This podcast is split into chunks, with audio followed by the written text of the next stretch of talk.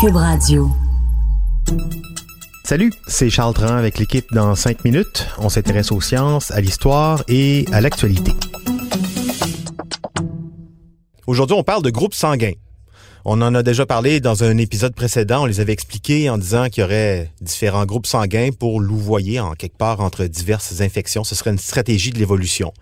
Maintenant, vous avez peut-être déjà entendu parler d'un régime pour perdre du poids selon votre groupe sanguin ou encore vous avez peut-être déjà entendu parler de votre personnalité qui serait déterminée par votre groupe sanguin.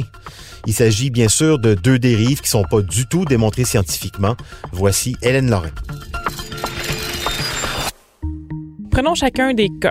Comment la mobilisation des groupes sanguins dans des choses aussi random que la personnalité et une diète est-elle justifiée? Commençons par la diète. À la fin des années 1990, un naturopathe, Peter J. Diadamo, publie un livre Eat Right for Your Type qui devient un best-seller. Blood type carries enough information for you to determine which of all the competing diet theories is going to be the one that's best suited for you. En somme, il y explique comment on devrait manger selon les quatre grands groupes sanguins A, B, AB et O, sur la base que notre groupe sanguin est un facteur clé de notre génétique qui influencerait plusieurs aspects de notre santé et de notre bien-être.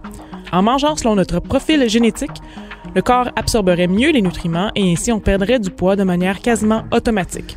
Uh, it's a blood type that does well on high protein type diets as long as the protein sources are very clean.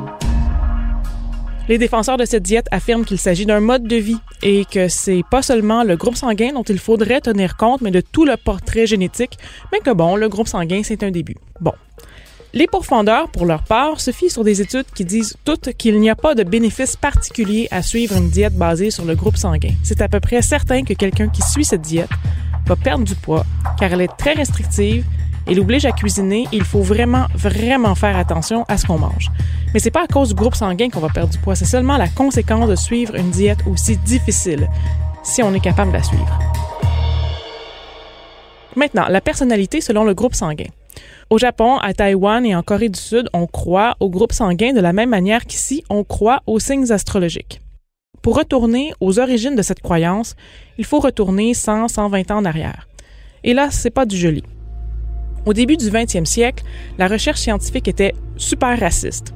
Les chercheurs essayaient de trouver des moyens par lesquels justifier l'injustifiable, c'est-à-dire la soi-disant entre guillemets infériorité des races non blanches et le traitement inhumain qui leur était réservé.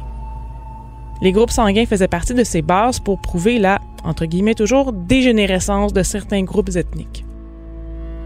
Ce genre de recherche s'est retrouvé au Japon où le psychologue social Takeji Furukawa a publié une étude bourrée de défauts qui s'appelle Étude de caractère selon le groupe sanguin. Ça, c'est en 1927.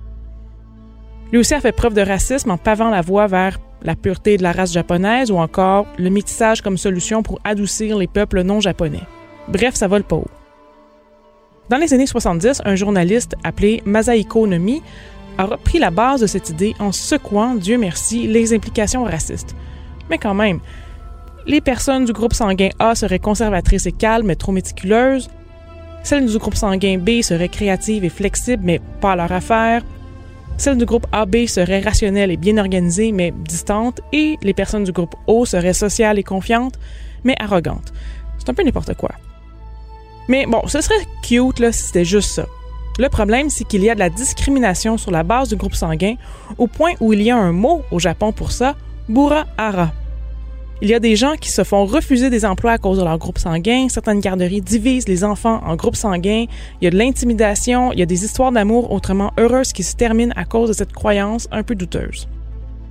D'ailleurs, une étude publiée en 2014 par le Japanese Journal of Psychology, recensant plus de 10 000 personnes du Japon et des États-Unis, montre un résultat sans équivoque. Le groupe sanguin explique moins de 0,3 de la variabilité des personnalités.